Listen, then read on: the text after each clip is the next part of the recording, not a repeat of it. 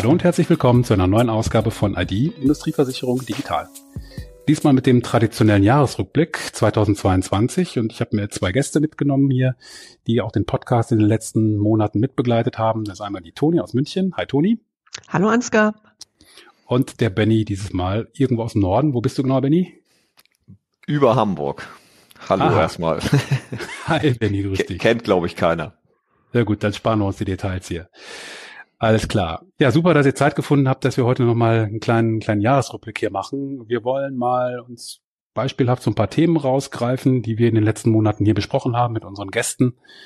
Äh, mal schauen, was bei uns besonders hängen geblieben ist und äh, mal schauen, vielleicht kriegen wir zum Ende der Folge auch wieder ein paar Vorhersagen fürs nächste Jahr, für 2023 hin. Äh, da habe ich mich ja im letzten Jahr ziemlich in die Nesseln gesetzt, würde ich mal sagen, wobei ich gar nicht mehr genau weiß, wer von uns beiden was gesagt hat, Benny. Ich scroll mal eben hier kurz durch unsere Vorhersagen fürs letzte Jahr, dann können wir da ja mal so zum Einstieg kurz drüber gucken. Also, wir haben gesagt, für 2022, äh, ich glaube, das habe ich gesagt, wir haben 1000 Mitglieder und 100 Folgen. Ich guck mal eben bei uns rein. Wir sind 740 Mitglieder bei LinkedIn und wir sind immerhin bei 50 und ein paar kaputte, ne? Wie viel haben wir? Weiß das gerade jemand? 52. Genau. Also die 100 nicht ganz geschafft, aber wir arbeiten dran, würde ich mal sagen. Ähm, wie viel sollen wir uns für nächstes Jahr vornehmen? Was sagt ihr? 100. Best, beste Antwort, genau. Ja, okay. Jeder 30? Also 100 werden wir auf jeden Fall schaffen. Naja, 100 durch 3 kriegen nee, wir schon. Insgesamt 100. ja, okay. Nächste Vorhersage. Wir haben gesagt, Bipro in der Industrieversicherung startet durch. Ich glaube, das war eine These von dir, Benny. Wie würdest du das heute sehen? Ja, ich finde, Bipro hat auf jeden Fall dieses Jahr einen ordentlichen Schub gemacht. Äh, und ähm, gerade beim Thema Abrechnung äh, ist ja Bipro deutlich weitergekommen. Ähm, und dementsprechend bin ich der Meinung, ist auf jeden Fall eine Vorhersage, die nicht komplett falsch ist. Ist natürlich schwierig jetzt richtig einzuordnen, aber meiner Meinung nach hat definitiv Bipro einen Schwung gemacht. Toni, ist bei dir was zum Thema Bipro angekommen? Ein bisschen aus den Projekten oder deinem, deinem Alltag im Industrieversicherungsgeschäft? Ich glaube, dass es gut ist, äh, diese Standards zu haben. Ich, auch wenn vielleicht nicht äh, jedes Unternehmen oder jeder Makler, der Versicherer dem schon folgt, äh, ist es auf jeden Fall, also für die Industrieversicherung auch immer eine gute, na, eine gute Messlatte oder eine gute Orientierung, über Standards nachzudenken. Das merke ich schon auch. Genau, und für die Kolleginnen und Kollegen, die zuhören und die das Thema interessiert, wir hatten ja zwei Gäste zu dem Thema. Einmal den Holm Schröder von E.ON, der zu dem Thema Vermittlerabrechnung erzählt hat, was für Erfahrungen sie dort gemacht hatten. Und dann auch von Markus Heusen, Betix, der auch nochmal über die Vermittlerabrechnung ein bisschen mehr aus der technischen Brille gesprochen hat und auch dargelegt hat, ja, wie so ein, wie so ein Projekt abläuft und was man da aus Makler oder auch aus Versicherersicht eben machen kann. Ganz interessant. Und äh, ja, Benny, ich würde das genauso sehen wie du. Insbesondere so die bestandsbegleitenden Prozesse, da scheint es meiner Meinung nach schon wirklich fast einen Durchbruch gegeben zu haben, wenn man da mal guckt, welche Versicherer und Makler da inzwischen mitmachen. Da sind ja schon die Top Ten äh, aus beiden Lagern sozusagen vertreten. Ähm, in Richtung TAA, wie es die Bipro nennt, also Tarif, Angebot, Antrag. Ich glaube, da sieht es naturgemäß immer noch so ein bisschen dünn aus, einfach weil es sehr schwer ist, das kriegen wir ja auch bei uns im Projektalltag mit, ähm, Produkte, Tarife, wenn es überhaupt welche gibt im Industriegeschäft, die irgendwie zu standardisieren. Ne? Oder? Ja. Wie seht ihr das? Also sehe ich genauso. Ähm, ich meine, das liegt einfach in der Natur der Sache. Wie, es handelt sich um Individualgeschäft und da die Angebotsprozesse äh, zu standardisieren, glaube ich, eher schwierig. Ich persönlich bin auch der Meinung, dass es da eher in eine andere Richtung geht äh, dass man Wege finden muss, das individuelle Geschäft auch individuell digital verarbeiten zu können. Aber meiner Meinung nach wird das, da wird es vielleicht Standards geben, aber äh, nicht, wie man jetzt im kleineren Segment, also äh, keine Ahnung, Mittelmarket-Segment, sage ich mal, äh, kennt. Aber ist ja auch ganz lustig, wenn wir mal das letzte Jahr Revue passieren lassen. Ich überlege gerade, was man so mitgenommen hat an neuen Initiativen, neuen Plattformen, neuen Netzwerken, mit so verschiedene Begriffe für fast alles kreist immer um Vertrieb, ne? um Neugeschäft nach wie vor, dass da so die, die Versuche laufen und dieses Thema Betrieb, Bestand, Bestandsverwaltung sowie auch das Thema Vermittlerabrechnung, das scheint sehr unsexy zu sein äh, in der Vermittlung nach außen, obwohl es ja, was Kosteneffizienz angeht, wahnsinnig viel bringen kann. Ne? Ich meine, das weiß jeder, der so ein bisschen intern beim Versicherer oder beim Makler arbeitet, da steckt, glaube ich, ganz viel Power drin, wo man einsparen kann. Ne? Und da hast du die Frage, warum wird das eigentlich so vernachlässigt? Ne? Warum rennen alle immer hinter diesem Vertriebsthema her? Ist das nur Marketing, weil das nun mal das Thema ist, was Dollarzeichen, Eurozeichen Umsatz verspricht und deshalb nach außen hin attraktiver ist? Oder? Ich glaube, dass äh, einfach diese Kundensicht äh, immer wieder ganz vorne steht. Also das kommt auch in dem Podcast ganz oft vor, dass ähm, die Branchenvertreter und Vertreterinnen, mehr Vertreter als Vertreterinnen, muss man sagen, ähm, immer wieder da, darauf eingehen, vor allem zum Beispiel auch mit Michael Schliephake da in dem Podcast äh, von vor einem guten Jahr, äh, dass eigentlich das Kundenversprechen und der Kundennutzen immer ganz vorne ist. Und deswegen, glaube ich, setzt man bei den Initiativen immer natürlich beim Vertrieb an. Und ich glaube auch, dass es, wie du sagst, unsexy, dass über den Betrieb zu sprechen, über bisschen vielleicht, ja, ich will nicht sagen dröge, aber so diese wichtigen Support-Prozesse, ähm, da will man sie vielleicht auch nicht in die Karten schauen lassen, will man vielleicht auch nicht sich offenlegen, dass man da in bestimmten Ecken vielleicht Schwächen hat oder dass man daran arbeitet. Das kann ich mir auch gut vorstellen. Vertrieb ist, glaube ich, doch sexier als Betrieb. Gut, schnappen wir uns mal das nächste Thema aus unseren Vorhersagen. Ähm, da, ich glaube, das war bei mir, wenn ich es richtig im Kopf habe. Ich gucke mal hier in meine Aufzeichnung. Die steile These, damals natürlich im vollen Hype, Blockchain startet durch, äh, weniger im Frontend, ähm, diese Hype-Themen, die da waren, sondern mehr im Backend, Transaktionen. Ähm, ich glaube, das ist ziemlich in die Butz gegangen, wenn man sieht, das Thema B3I, da wo sich ja Versicherer, Rückversicherer zusammengeschlossen haben, wurde jetzt beerdigt. Da haben sich die Versicherer wirklich aktiv aus diesem Konsortium rausgezogen. Das Ding existiert schlicht und ergreifend nicht mehr. Und ich habe noch im November jetzt gelesen, dass ähm, IBM und wie heißt der Logistiker noch Maersk, genau, auch die Zusammenarbeit ähm, abgebrochen haben, obwohl es dort ja, ich meine, mehrere hundert sogar Teilnehmer gegeben hat, die also hier äh, Transport, etc. per Blockchain abgewickelt haben. Ähm, Ende vom Lied war auch da rechnet sich schlicht und ergreifend nicht. Also der IT-Invest, der da ist, deckt nicht den Mehrwert, der da generiert wird. Ne? Ganz unabhängig jetzt von dem, von dem Thema Blockchain, aber das waren so zwei Leuchtturmprojekte, die ich in Erinnerung hatte, auch im letzten Jahr schon. Und ansonsten, glaube ich, ist von diesem Hype-Thema aktuell nicht mehr viel zu sehen. Ne? Oder kommt das bei euch noch irgendwo vor, dass Kunden euch darauf ansprechen? Nö. Also ähm, momentan ist da totale Ruhe, aber ich glaube, das Thema wird wiederkommen, weil es einfach in der Natur der Sache liegt. Ähm, und es ist aber spannend, äh, dass so eine Themen, also letztendlich ist es einfach Forschung und Entwicklung. Und hm. äh, da muss es halt, da muss es halt ähm, ja letztendlich Initiatoren geben, die dann auch entsprechend da rein investieren. Und äh, mich wird mal der Business Case dahinter interessieren, wenn man nach so kurzer Zeit in Anführungsstrichen sagt, es rechnet sich nicht. Ähm, muss ich sagen, ist nur bedingt nachvollziehbar für mich, aber zeigt eigentlich auch die Krux in der Sache. Also ist ja nicht nur bei Blockchain so, sondern ist ja häufig so, äh, dass ähm, das dann doch eher kurzfristiger gedacht wird. Und ich glaube, dass so eine kurzfristige Perspektive auf das gesamte Thema Digitalisierung ähm, ja funktioniert nur bedingt. Hm.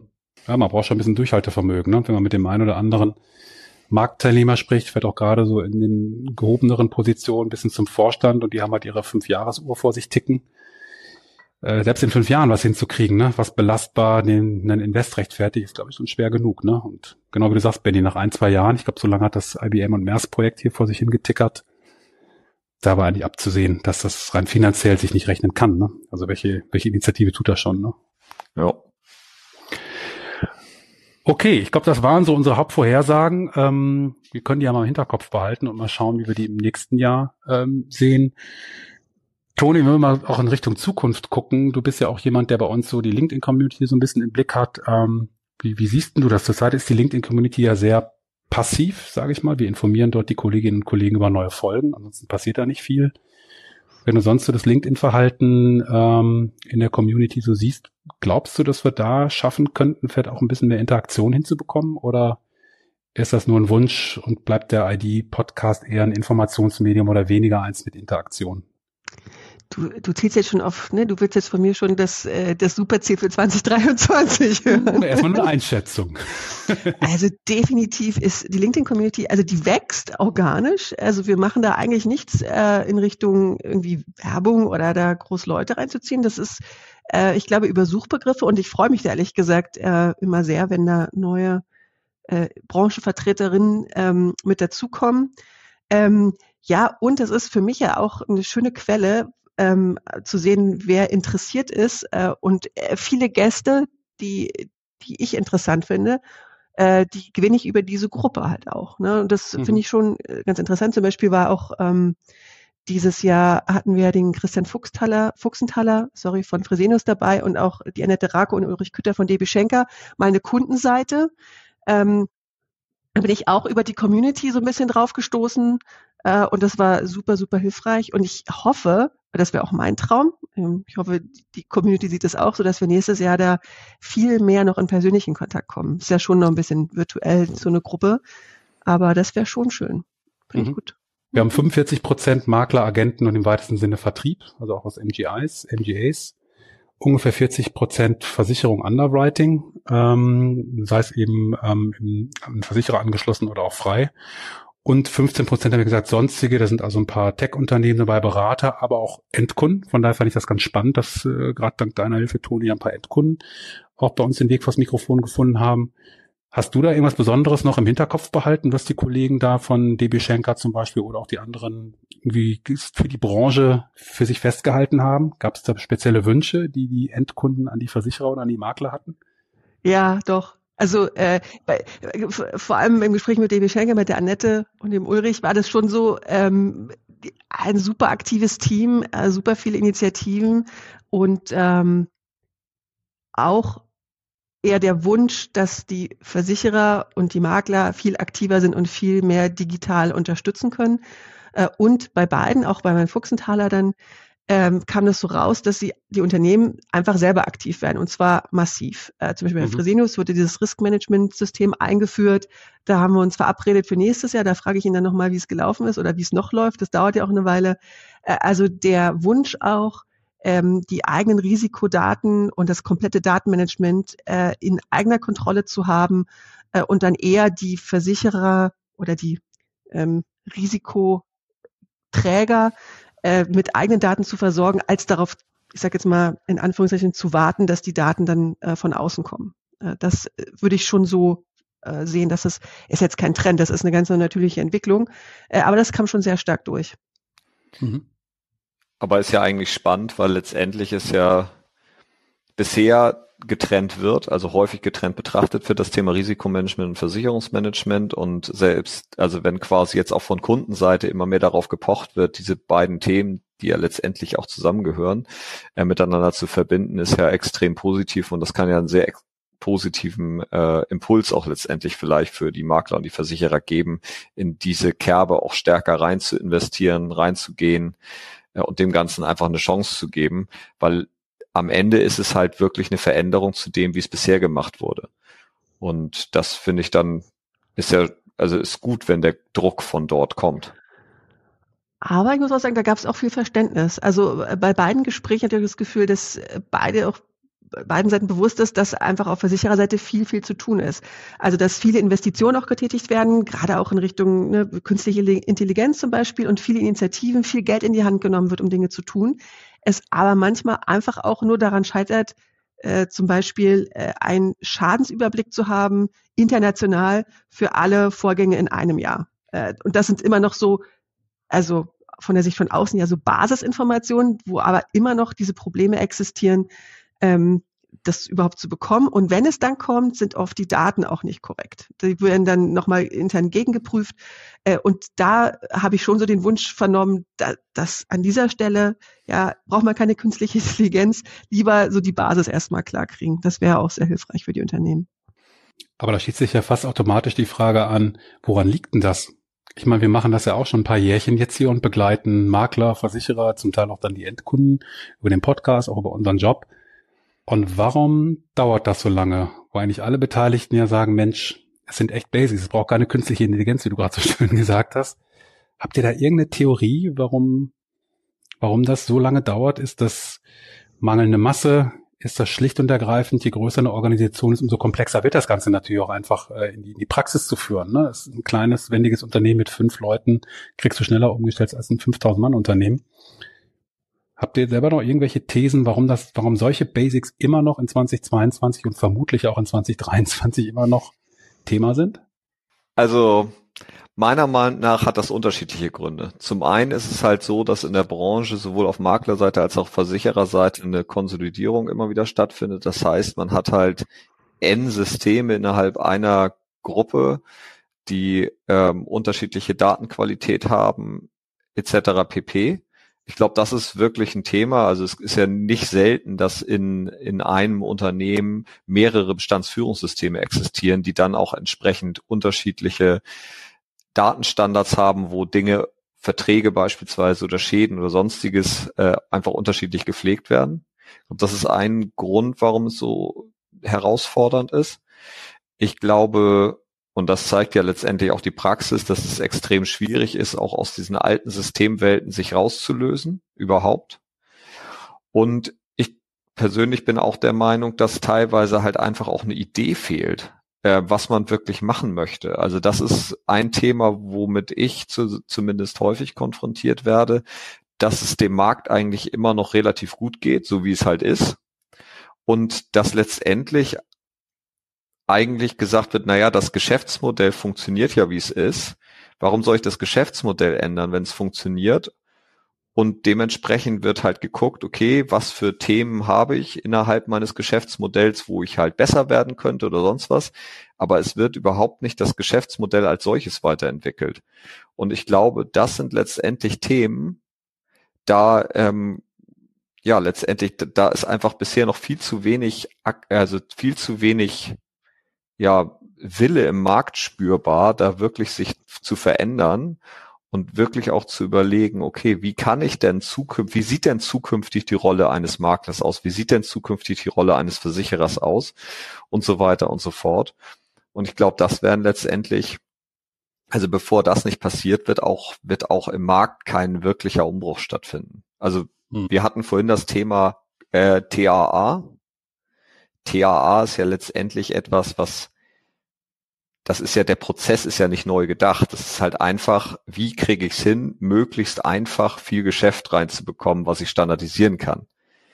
Das ist, hat aber nichts damit zu tun, ob das Risiko, das individuelle Risiko auch von eines kleineren Kundes richtig bewertet ist oder nicht richtig bewertet ist, sondern man versucht halt über Masse das Ganze auszugleichen. Und letztendlich glaube ich, also Punkt eins wird man im komplexen Geschäft damit nicht weiterkommen. Äh, und Punkt zwei ist es meiner Meinung nach auch mittelfristig nicht mehr der richtige Ansatz, weil der Trend wird hingehen zur Individualität, auch im kleineren Segment und dafür müssen Lösungen gefunden werden, weil Risiken sind nun mal individuell und müssen somit auch individuell bedient werden und damit deswegen kann man sicherlich Dinge standardisieren, aber ich glaube, insgesamt wird dann eine Trendumkehr stattfinden.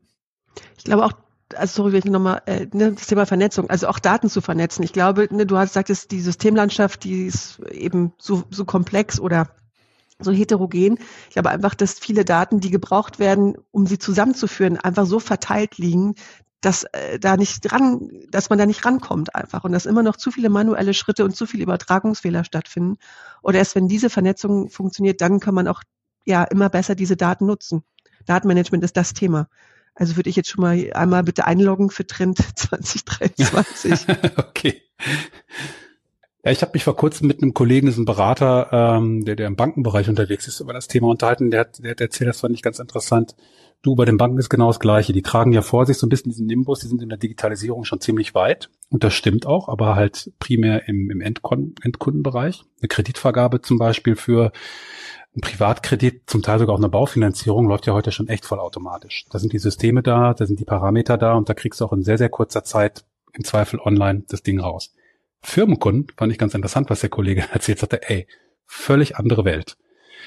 Und er sagte, seine These ganz simpel ist wirklich Stückzahl, schlicht und ergreifend. Ne? Er sagte, klar, da bist du um Faktor, teilweise um Faktor 1000 kleiner als im Privatkundenbereich. Also lohnt sich ein Invest in, in IT nicht. Und man konnte das ganz gut in der Vergangenheit einfach mit mehr Personal auch rechtfertigen. Ne? Also man hat einfach gesagt, okay, wenn das Kreditvolumen wächst, auf unsere Branche übertragen halt das Versicherungsvolumen, wächst irgendwo, dann hole ich halt mehr Leute. Ähm, nur das wird natürlich zunehmend schwieriger, Stichwort Fachkräftemangel.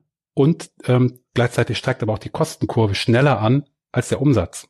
Insbesondere in Niedrigzinsphasen. Ne? Und ich glaube, da ist eine Analogie von Banken zu Versicherungen. Banken konnten in Hochzinsphasen ganz gut verdienen Zinsen gehen runter, trotzdem musste mehr Personal rangeholt werden, also bleibt logischerweise dein, dein, dein Gewinn, wird der immer kleiner. Und jetzt sind wir an so einem Kreuzungspunkt, obwohl die Zinsen ganz leicht wieder ansteigen, wo du eigentlich mit jeder Person mehr, die, die also ganz hart gesprochen nur Copy-Paste macht von Anträgen aus verschiedenen äh, Informationen was zusammenzutragen. Der, deshalb sagte er, er glaubt, jetzt könnte eine Wende kommen, aber er sagt eigentlich, es ist hauptsächlich getrieben durch den Fachkräftemangel und durch mangelnden Nachwuchs in diesen Branchen, die halt einfach nicht mehr kommen. Und dann bist du gezwungen, äh, weil du äh, dich mit diesem Thema zu beschäftigen, was du in den letzten Jahren halt ganz gut vermeiden konntest. Ne? Ich glaube, das Thema Fachkräftemangel ist eins deiner Lieblingsthemen, Benny, deshalb schiebe ich mal zu dir rüber. Ja, ist auf jeden Fall ein schönes Thema, äh, weil es so, so sinnvoll erscheint, sich äh, mit dem ganzen Thema Effizienz und damit auch Digitalisierung zu beschäftigen, wenn man letztendlich nicht genug Personal hat. Aber bisher habe ich das Gefühl, auch da wird nur bedingt irgendwie der Zusammenhang gesehen. Also ich habe kenne wenige Unternehmen, die wirklich sagen, okay, wir haben Fachkräftemangel, wir investieren in Digitalisierung, weil wir letztendlich somit effizienter werden und im Zweifel weniger Personal brauchen. Und fairerweise muss man natürlich auch sagen, ähm, dass da, wo wirklich Fachkräftemangel herrscht, das heißt nämlich im Individualgeschäft, ist halt auch noch nicht so viele digitale Mittel letztendlich zur Verfügung stehen. Also somit auch da müsste halt investiert werden und im Zweifel dauert das halt auch länger. Es gibt keine Standardlösung, die quasi schrankfertig hingestellt werden kann, gesagt so und jetzt bist du effizienter, sondern das heißt halt wirklich, da heißt es halt wirklich rein investieren und ich glaube, dass das Risiko bisher für viele noch zu hoch ist. Also das ist zumindest mein Gefühl, wenn ich mit, ähm, mit Unternehmen spreche, dass da, dass das einfach noch ein Thema ist. Äh, Stichwort Fachkräftemangel? Ach, sorry, Benny. Ja, doch. Genau, also das, darüber haben wir auch, glaube ich, mit der Bettina Dietsche, ich glaube, es war aber schon letztes Jahr gesprochen, ja. ne? Ja. Das war auch sehr interessant. Äh, aber es hatte ich auch ähm, dieses Jahr mit dem Arthur Martini von Contrast. Das war auch super interessant. Äh, auch jetzt kein riesengroßer Makler, ne, sondern so ein mittlerer bis kleinerer Makler, wo er aber auch gesagt hat, also auf seiner Bucketlist für 2022, äh, wir haben, glaube ich, Anfang des Jahres gesprochen, steht Low Code. Und äh, Low Code im Sinne von äh, selber in der Lage sein, digitale Anwendungen entweder selber zu erstellen oder auch in, im gewollten Sinne äh, zu verändern. Ähm, und das, da verbindet sich jetzt quasi Fachkräftemangel mit auch Flexibilität, also auch die Fähigkeit, äh, Produkte, also Versicherungsangebote, Risikoangebote an den Markt, äh, auch an Marktentwicklung stärker zu koppeln und schneller veränderte ähm, Verträge veränderte Konditionen auf den Markt zu bringen, auch digital. Ich hatte da ein ähm, muss ich sagen, auf der DKM einen denkwürdigen Vortrag besucht dieses Jahr, ähm, wo ich ein bisschen auch äh, geschockt war. Das war, muss, muss ich sagen, das war bei der Ergo. ähm, wo äh, der Teil der Umsetzung, also da ging es um die Definition eines Produktes, das war, glaube ich, Gewerbehaftpflicht oder so, ähm, da, da gab es ganz viel Analyse, warum ein Produkt so aussehen muss und äh, ganz viel Underwriting auch und dann die Umsetzung war so ein ganz mini kleiner Balken. Äh, und äh, ich glaube, so in der Praxis ist aber genau das das Thema, dass einfach zu wenig Leute da sind, die es vielleicht auch umsetzen können oder ähm, die Befähigung von fachlich spezialisierten Leuten wie Underwritern, dass die in der Lage sind, selber äh, die Produkte digital aufzubauen. Finde ich ein super Stichwort, um nochmal ganz kurz den, den Rückblick, eine Perspektive nach oben zu heben. Ich habe mir mal die Folgen äh, angeschaut, sind um die 30, die wir 2022 hatten. Und so Tech-Themen, wie du gerade genannt hast, äh, zum Beispiel auch Low-Code hatten wir auch einen Podcast zu. Äh, das waren acht Folgen, also das muss ich mal ganz kurz rechnen, ja ungefähr ein Drittel, sagen wir mal so, ein bisschen, bisschen weniger. Ähm, Underwriting, ganz allgemein, die Kollegen von CHAP, HDI, Volante, GVNW, Marsch und so weiter, ungefähr gleich viel, interessanterweise. Äh, und dann gefolgt von Themen wie Trading Netzwerke, Plattformen, Kundenthemen, hast du schon gesagt, ein bisschen dünner und wirkliche Betriebsthemen, Finance, Abrechnungen, hatten wir drei Folgen. So. Ähm, vielleicht gehen wir da nochmal rein. Ähm, starten wir mal mit dem meist genannten, wenn ich richtig gezählt habe, alles weitgehend so um, um Underwriting, ähm, also sprich von der Risikoträgerseite her wie kann man mit digitalen Mitteln diesen, diesen Prozess optimieren. Ist euch da noch eine Folge in Erinnerung geblieben, die, die ihr beeindruckend fand oder wo ihr an einen bestimmten Gesprächspartner denkt? Ich guck mal eben ganz kurz durch. Wir hatten Volante zum Beispiel mit Smart Underwriting. Das war, glaube ich, ein ganz interessantes Thema. Ähm, hast du da noch im Kopf, was da so die, die wichtigen Themen waren?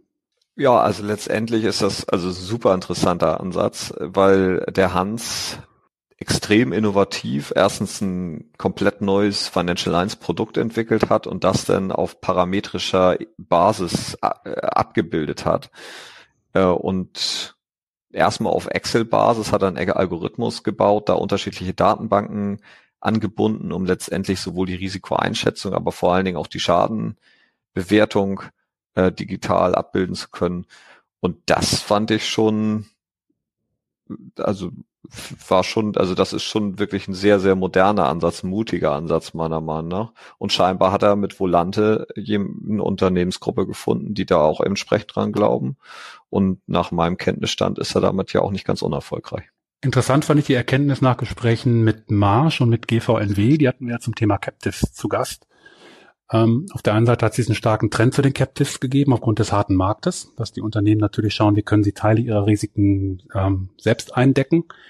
Auf der anderen Seite ist dort aber der Digitalisierungsgrad noch geringer als in der Industrieversicherung oder Rückversicherungsbranche. Äh, Zumindest von dem, was wir da aus unseren Gästen oder von unseren Gästen da gelernt haben. Da hätte ich echt mit was anderem gerechnet, muss ich ganz ehrlich sagen, weil ich gedacht hätte, naja, das sind kleine Einheiten, Handvoll Leute ja in der Regel, wenn überhaupt, zumindest hier für den deutschen Markt, die dann eben für, für Konzerne äh, agieren. Ähm, die müssten doch entscheidungsfreudig sein, entscheidungsfähig sein und in relativ kurzer Zeit dann eben ja für all die Sachen, die sie halt brauchen im Alltag, das Ganze digitalisieren. Aber das Gegenteil ist der Fall. Könnt, habt ihr da eine Meinung zu? Ja, also meiner Meinung nach ist es halt einfach ein Stück weit noch, die leben quasi eigentlich ja noch sehr stark in der Nische und sind ja auch noch ein, ich sag mal, ein Geschäftsmodell, was ja immer noch, ich sag mal, im Kommen ist. Und ich kann mir einfach vorstellen, dass erstens nur bedingt Standardsoftware für Captive zur Verfügung steht, also dass die wirklich dann Captive-spezifisch sind. Und auf der anderen Seite halt einfach aufgrund dessen, dass es eher kleinere Einheiten sind, auch mhm. ein größerer Invest absolut unrealistisch ist. Also ich glaube, momentan beißt sich da noch ein bisschen, ich sag mal, das, was man als Nutzen äh, generieren würde, wenn man wirklich in digitale Lösungen investieren würde. Und im Zweifel reichen dann halt auch Standardsoftware, die halt für Risikoträger, Makler, Assekurateure, was auch immer eingesetzt werden, um letztendlich das, das Geschäft verarbeiten zu können.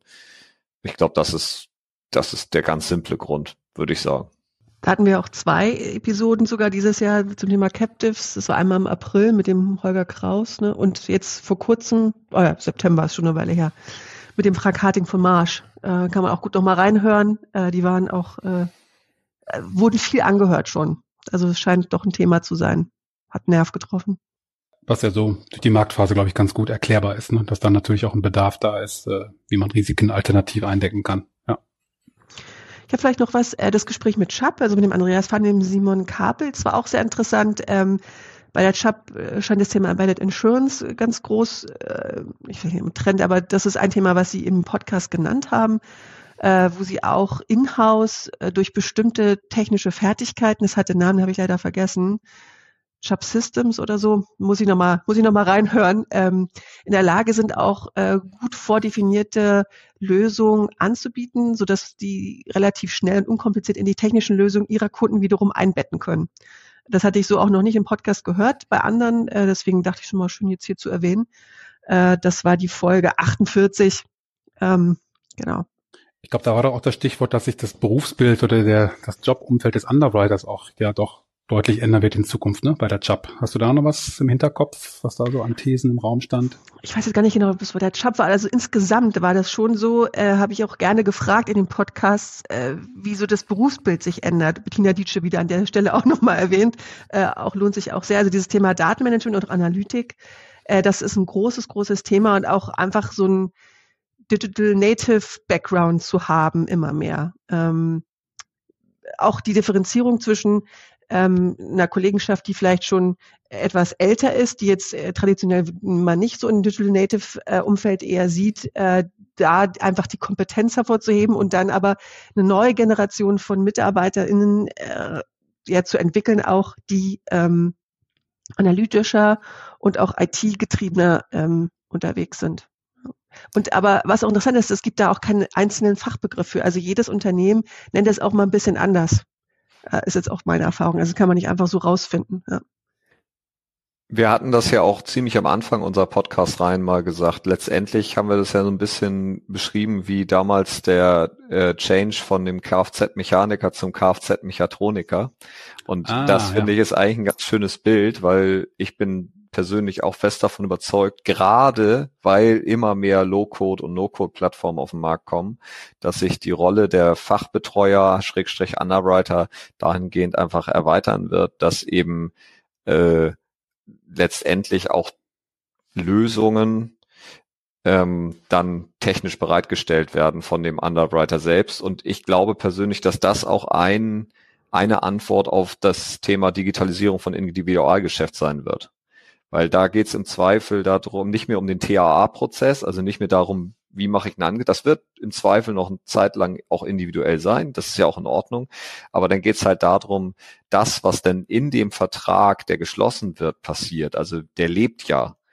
Ähm, dass das halt in Form eines digitalen Produktes oder wie auch immer dann letztendlich vom Underwriter selber mit Hilfe von Low-Code, No-Code-Tools abgebildet wird und dann auch entsprechend äh, die Partner, die prozessual beteiligt sind, technisch entsprechend eingebunden werden. Und da glaube ich persönlich sehr stark dran. Ähm, dann würde ich mal festhalten im Thema, Themenbereich Underwriting, wo wir gesagt um die neuen Folgen hatten. Es tut sich schon was auch wenn es langsam ist und eher in so kleineren Nischen, man muss wahrscheinlich ein bisschen Geduld mitbringen, bis sich das dann signifikant im Markt niederschlägt. Aber man kann eben auch nicht sagen, da tut sich gar nichts beim Bereich Underwriting oder bei den Versicherern, sondern ähm, da haben wir ja gerade ein paar spannende Beispiele gehört und jedem seien da die entsprechenden Folgen ans Herz gelegt, um da nochmal so ein bisschen reinzuholen. Ich würde ansonsten ganz gerne in den nächsten Block rüber switchen, aber Benny, du hast, glaube ich, noch ein Thema und Toni ja. hat eben auch noch mal was. Ach so, ja, ich wollte auch eigentlich zum nächsten Block. Ähm, nämlich war eine Sache, die du vorhin nämlich gesagt hast, ähm, als du dein Bankenbeispiel genannt hast. Äh, da hast du auch das Thema Geld wird teurer. Äh, da ganz kurz. Und, und das ist ja ein Thema, was, was ich spannend finde. Und ich glaube, also ich sag mal jetzt, der nächste Block könnte ich mir vorstellen, könnte ja das Thema Technologie, Schrägstrich Insurtech sein. Äh, und das sind ja häufig fremdfinanzierte Firmen. Und da äh, bin ich mal gespannt, also ohne dass ich jetzt da wirklich eine Prognose geben kann, wie sich jetzt genau diese Zinswende auf das auswirken wird. Also nämlich genau auf Fintechs, Insurtechs, wie sie auch immer alle heißen, weil die tun ja dem Markt gut. Also das sind ja letztendlich wirklich Innovationstreiber. Und äh, habt ihr da eine Meinung zu, ob das, also wird es jetzt weniger Insurtechs geben? Wird es wird das genauso bleiben oder wird da mehr Druck drauf kommen oder was, was, was, was wird da, wie wird sich das einpendeln? Also ich glaube, auf der Makroebene ganz, ganz von oben sind sich die meisten einig, ähm, dadurch, dass das Geld teurer wird und damit die Anlagen natürlich für Investoren, die jetzt in so eine Series A, in so eine Series B einsteigen, äh, woanders attraktiver wird bei geringem Risiko, wird wahrscheinlich bei der einen oder anderen Runde, vor allen Dingen auch bei der zweiten oder dritten, wenn die ersten Erfolge auch ausbleiben bei einem Insurtech, ich glaube, der Geldstrom ein bisschen dünner werden in Zukunft. Ne? Das merkt man jetzt schon bei den, bei den Nachfolgeserien und dass dann auch die Insurtechs äh, oder die Startups halt äh, wirklich getrieben sind, okay, man muss einfach enger mit dem Geld wirtschaften, vielleicht nicht mehr ganz so viel nur für Marketing rausblasen, sondern eben gucken, dass man wirklich auch erste Ergebnisse erzielt, was sehr schwer ist. Wir haben ja eben schon mehrfach erzählt, wie lange es in der Branche auch braucht, nicht nur in der Industrieversicherungsbranche, ich glaube auch in der Gewerbe. Im Gewerbebereich ist ja das digitale Geschäft. Also, ich habe jetzt keine exakte Zahl da, aber ich würde mal tippen, fünf Prozent plus minus vom Gesamtumsatzvolumen, wenn überhaupt. Also ich glaube, der Rest wird immer noch traditionell über die Vertriebe halt gemacht. Und da einen belastbaren Businessplan äh, reinzumachen, wo ein Investor sagt, da packe ich noch Geld rein, das wird schwierig. Und ich glaube, als nächstes liegt es auf der Hand, dass wahrscheinlich jetzt gute Kaufmärkte sind für die äh, Kandidaten, die noch Geld in der Kriegskasse haben und dann eben konsolidieren, sich zwei, drei, vier Insurtechs vielleicht schnappen und zusammenpacken. Wir haben einen ersten Trend von kleineren Vergleichern ähm, oder Assekurateuren, die zusammengelegt werden, äh, auch im digitalen Bereich. Das wird, glaube ich, interessant. Und ob dann wiederum durch die Konsolidierung auch wieder mehr Durchdringung im Markt passiert, ne, statt an vielen kleinen Einzelbaustellen. Also eine echte Hypothese hätte ich dazu nicht, aber ich glaube, der Gesamttrend wird für die Kolleginnen und Kollegen auf jeden Fall schwieriger. Ähm, auf der anderen Seite kann auch was echt Gutes bei rauskommen, wenn sich eben mehrere zusammentun, hier schlicht und ergreifend, wenn es aus wirtschaftlicher Not ist. Ja, also glaube ich auch. Ähm, was ich spannend finde, wir haben ja nicht nur den Trend, dass es Geld teurer wird, sondern wir haben ja auch jetzt gesehen bei den großen äh, unter, also Technologieunternehmen der Welt, die haben ja zigtausend Mitarbeiter entlassen. Und äh, also Wahnsinn. Also weil wir haben ja nicht nur einen Fachkräftemangel bei in der Versicherungswirtschaft, wir haben ja auch einen Fachkräftemangel in der Technologie.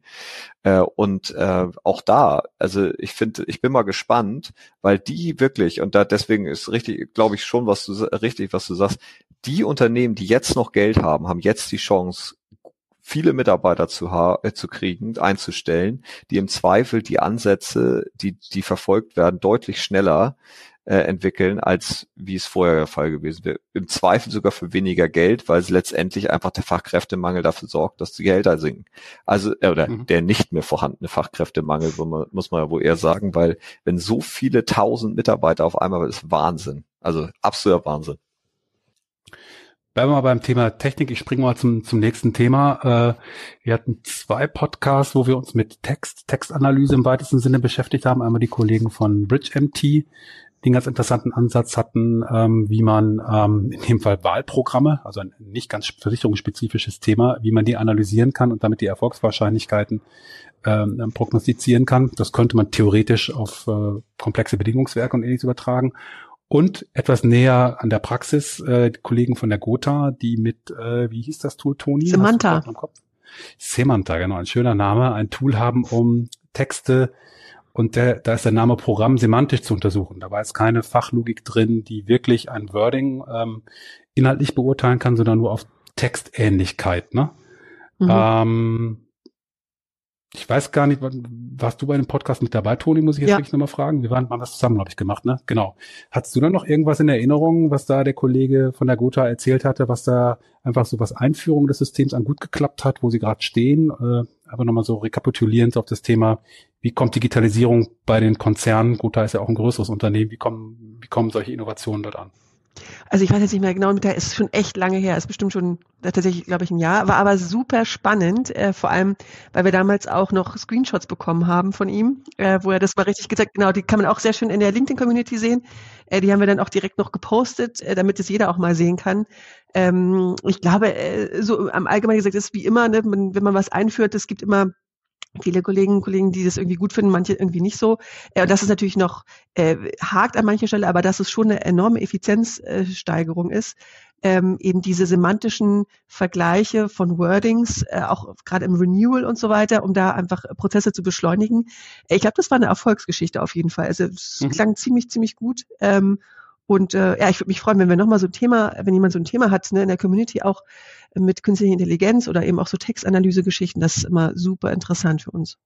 Ja, interessant fand ich da auch, dass die Kollegen es geschafft haben, ein Beispiel, in dem Fall diese Textanalyse aus einem völlig anderen Bereich, das ist ja gar nicht originär für Versicherungen gewesen, dort eben mit dem Kollegen und Kollegen, mit dem Anbieter zu sprechen und das eben auf den eigenen Bereich zu übertragen, ne? dass das durchaus ja auch ein gutes Modell ist, um Innovation äh, zumindest mal zu starten. Ne? Also sprich nicht vom Scratch was komplett neu bauen, sondern vielleicht mit ein paar kreativen Gedanken etwas aus anderen Branchen übernehmen und für den eigenen Bereich adaptieren. Das habe ich so ein bisschen bei dem Thema mitgenommen. Ne? Das fand ich da sehr, sehr interessant. Ja. Ja, ansonsten hatten wir noch das Thema digitales Identitätsmanagement, ist ja so eines von meinen Steckenpferden, finde ich ganz interessant. Da hat man den Carsten Stöcker von Sverity. Ähm, ich würde schon sagen, sehr, sehr hohe Flughöhe, äh, weil bei Versicherungen eigentlich noch gar nicht so richtig angekommen. Ne? Da geht es ja darum, wie man digital in einem, ja, in einem Ökosystem, wie es so schön heißt, in einem Netzwerk, in einer Plattform eindeutig nachweisen zu können, dieses Unternehmen, dieser Makler, dieser Versicherer, dieser Mitarbeiter ist wirklich der, für den er sich ausgibt. Und man hat noch Metadaten mit dabei. Bei dem Unternehmen zum Beispiel die Finanzkennzahlen, die ja meinetwegen für D&O ja ganz spannend sind. Ne? Und zwar wirklich safe, also eindeutig nicht fälschbar, bevor man die eben mit Anhängen, Anlagen, PDFs und so weiter halt, halt holt. Da fand ich beeindruckend, dass in anderen Branchen, in, er hat ja vom Pharmabereich erzählt, dieses Thema viel, viel weiter ist. Pharmazie, ähm, Clinical Trials und so weiter, auch zum Teil ja hochsensible Themen.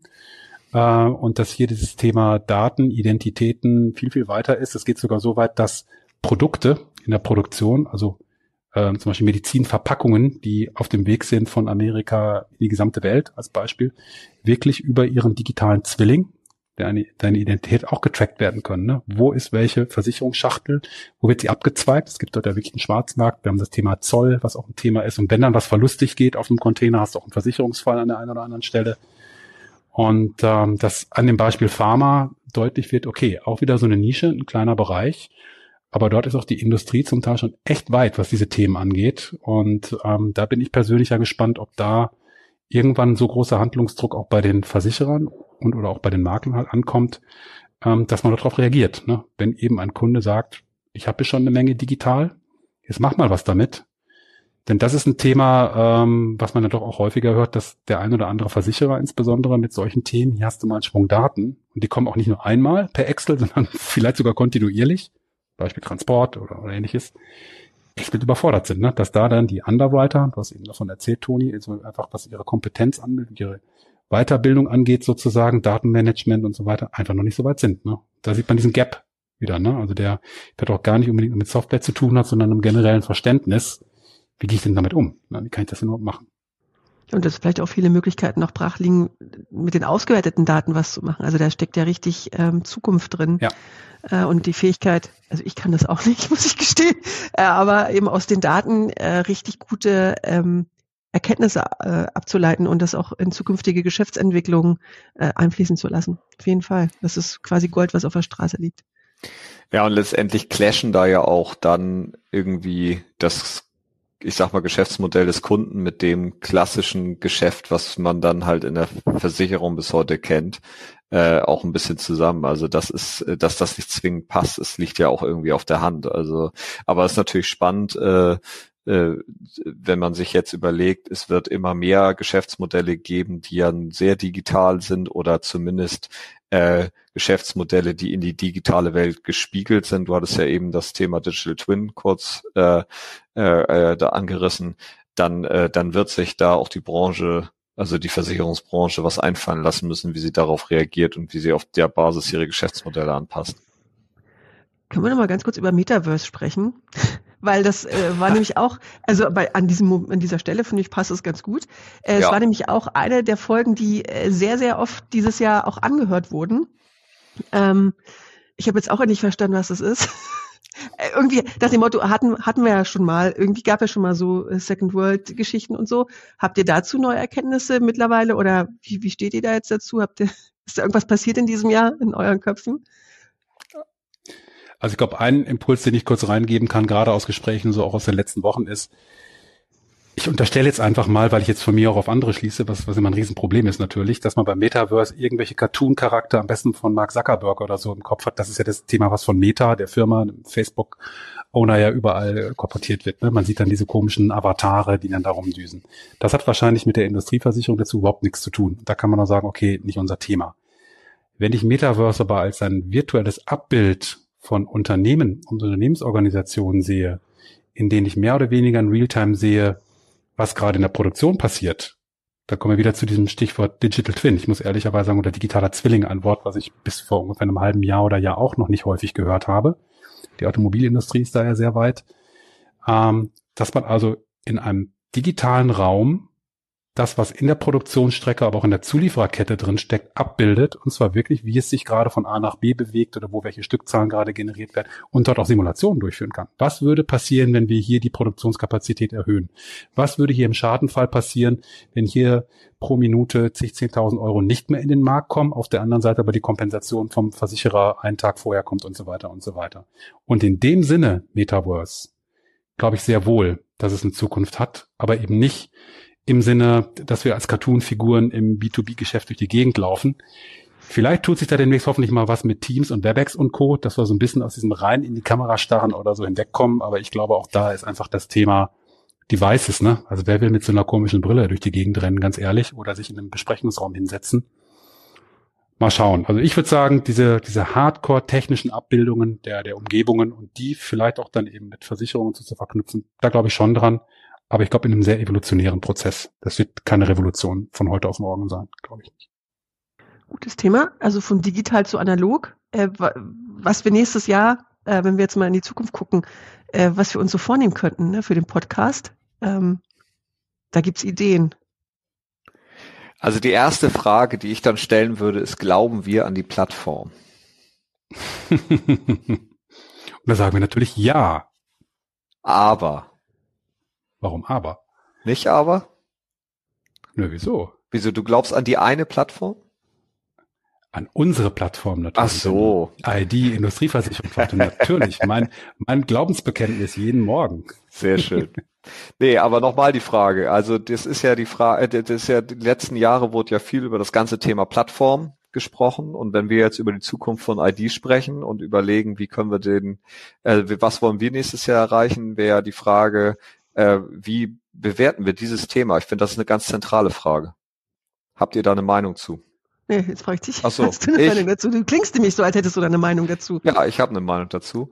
Ich würde persönlich sagen, also Plattformen werden natürlich weiterhin existieren, aber ich glaube mittlerweile haben wir so ein irgendwie so ein, also es gibt ja gefühlt, jeder will ja eine Plattform.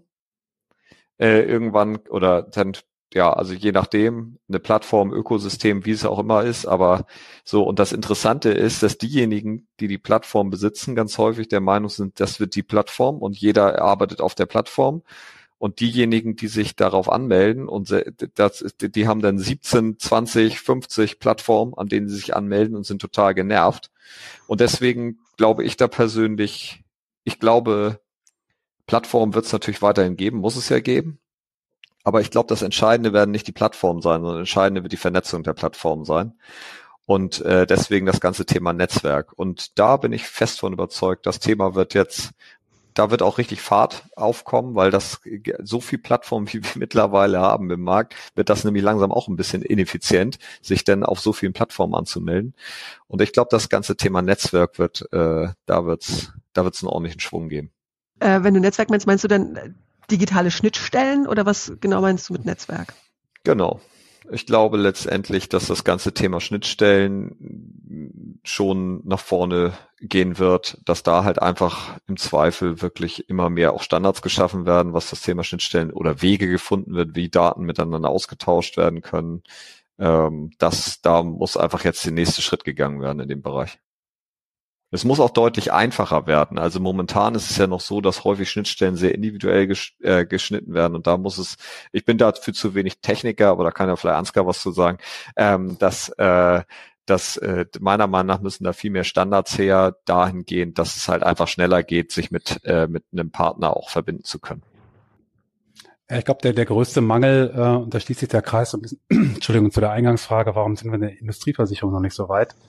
Wir brauchen so eine Basisinfrastruktur, die mit dem Thema Industrieversicherung selber vielleicht gar nichts zu tun hat, die sicherstellt, dass ich wirklich das Thema Identitäten, wer bin ich, wenn ich mich da einlogge, dass das klar ist, dass ich sicher weiß, ja, das ist der Benjamin, das ist der Ansgar, das ist die Toni, wer auch immer, das ist ein Makler, das ist sonst wer.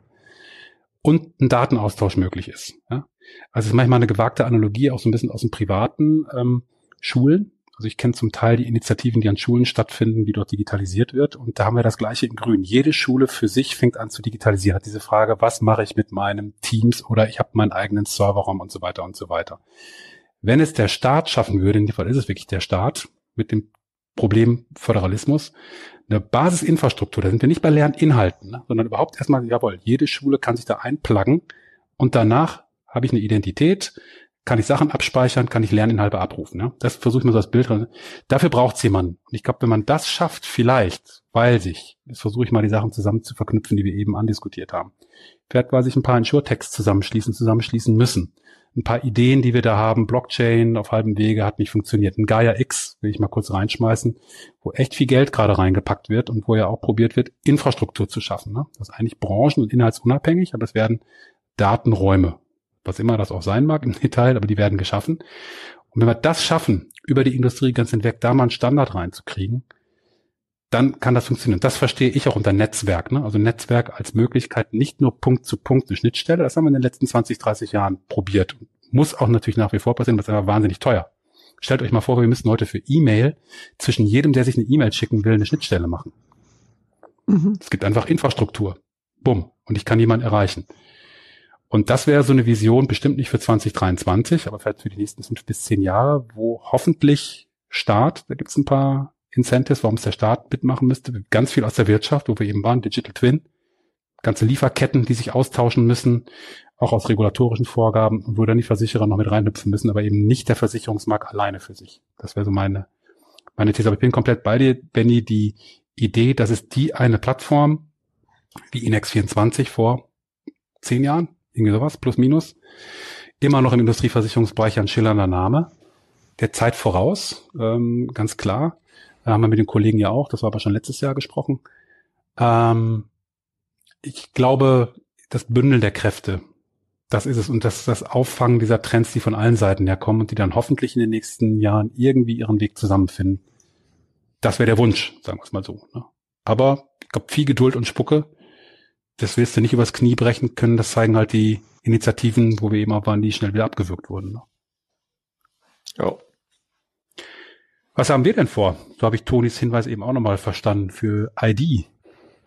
Also ein Thema, ich, ich fange mal kurz an, wird wirklich mal ein Vor-Ort-Treffen. Äh, wir haben hier in Köln ja schon mal, ist noch nicht unter dem Label ID, aber mal ein Treffen von Kollegen aus der Industrieversicherungsbranche mal an, angetreten. Äh, es hat ein Kollege hier, der Jan, Jan Jikeli, äh, organisiert, der heute leider nicht mit dabei sein kann. Der war ja auch mit eingeladen, liegt leider flach. Schöne Grüße nach Hause, Jan ähm, in der Hoffnung, dass dir bald wieder gut geht. Aber ich glaube, das fände ich mal spannend, dass wir das mal in der Community reinkippen, bei den doch äh, mehreren hundert Teilnehmern, ob wir da nicht an zwei, drei Locations uns einfach auch mal persönlich kennenlernen können. Ich glaube, davon lebt die Branche auch heute, ob man das nicht machen kann. Und ich glaube, wir brauchen hier Verstärkung bei uns in der Truppe, äh, bei den Hosts, um einfach auch hier ähm, nicht nur mit einer doch technisch gefärbten Brille, für die wir alle drei ja letztendlich stehen, einfach so von unserem täglichen Job her, sondern auch, ähm, ich sag mal, aus den verschiedenen anderen Umfelden hier noch äh, Ergänzung kommen. Und da sind wir ja auch schon in ersten Gesprächen, wie wir demnächst den Familienkreis hier ein bisschen erweitern, um da schon mal so eine kleine, eine kleine Vorfreude in Richtung 2023 hier zu provozieren. Genau, also ich würde sagen, als Vorgeschmack für 2023 kann man ganz klar sagen, wir werden Netzwerk leben. Und Netzwerk leben dahingehend, dass wir einerseits uns genau wie du sagtest, äh, dahingehend äh, erweitern wollen, dass wir halt auch persönlich ähm, das ein oder andere Treffen äh, organisieren wollen. Mal gucken, wie viel es wird, aber auf jeden Fall mindestens mal eins. Das ist fest eingeplant. Netzwerk leben dahingehend, dass wir unser Netzwerk erweitern wollen, sowohl was uns angeht, äh, also die Hosts quasi von Industrieversicherung Digital, als auch was unser, ich sag mal, Know-how angeht und somit hoffentlich dann auch unsere Zuhörerschaft. Und ich glaube, was ein ganz zentraler Punkt sein wird, dass wir anfangen wollen, mit unseren quasi Zuhörern gemeinsam ein Bild zu entwickeln, nämlich ein Bild dahingehend zu entwickeln, was genau verstehen wir eigentlich unter Digitalisierung.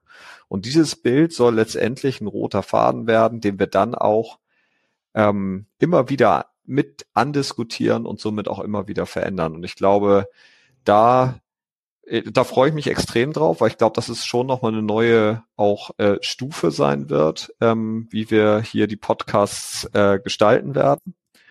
Und ich freue mich natürlich auch, dass wir uns grundsätzlich erweitern und bin total gespannt dann auf den Austausch in dem Format und Somit kann man aber auch sagen, dass das hier noch nicht unser letzter Podcast ist für dieses Jahr. Mmh, da wird aber der Spannungsbogen jetzt mal hier ganz gewaltig hier gesteigert. Nicht schlecht, nicht schlecht. Super. Aber dann würde ich sagen, ist das auch ein gutes Schlusswort. Damit halten wir die Spannung dann auch ein bisschen oben äh, für den nächsten Podcast noch aus diesem Jahr. Vielen Dank an euch beide ähm, für die Runde hier. Wir haben jetzt eine knappe Stunde hier gesprochen. Hat richtig Spaß gemacht, nochmal das Jahr so ein bisschen Revue passieren zu lassen. Ich glaube, die Vorhersagen für nächstes Jahr, die sparen wir uns. Das haut eh nicht hin. Ach doch, ich habe noch eine Vorhersage. Warte, entschuldige, Ansgar. Oh, ja. Da muss ich mal. In, nächstes Jahr wird es mehr weibliche Gäste geben in diesem Podcast. Ähm, ich möchte euch auch dazu bewegen, dass wir das hinkriegen, weil nämlich mir ist mir aufgefallen nochmal, als ich auf der DKM war, viel zu wenig Frauen, sehr viele Männer äh, und ich möchte, dass dieser Podcast vielleicht einen Unterschied macht. Um es zu pointieren, alte weiße Männer darf man in dem Zusammenhang, glaube ich, auch sagen, oder? Hast du gesagt. okay. Gibt's ein besseres Schlusswort? Vielen Dank an euch. Die alten weißen Männer, spreche ich nur von mir, sagen Danke, Tschüss und ähm, noch bis in dieses Jahr. Die Wünsche fürs nächste Jahr kommen erst beim nächsten Mal. Genau. Tschüss. Ciao, Tschüss. bis bald. Schön mit euch. Ciao.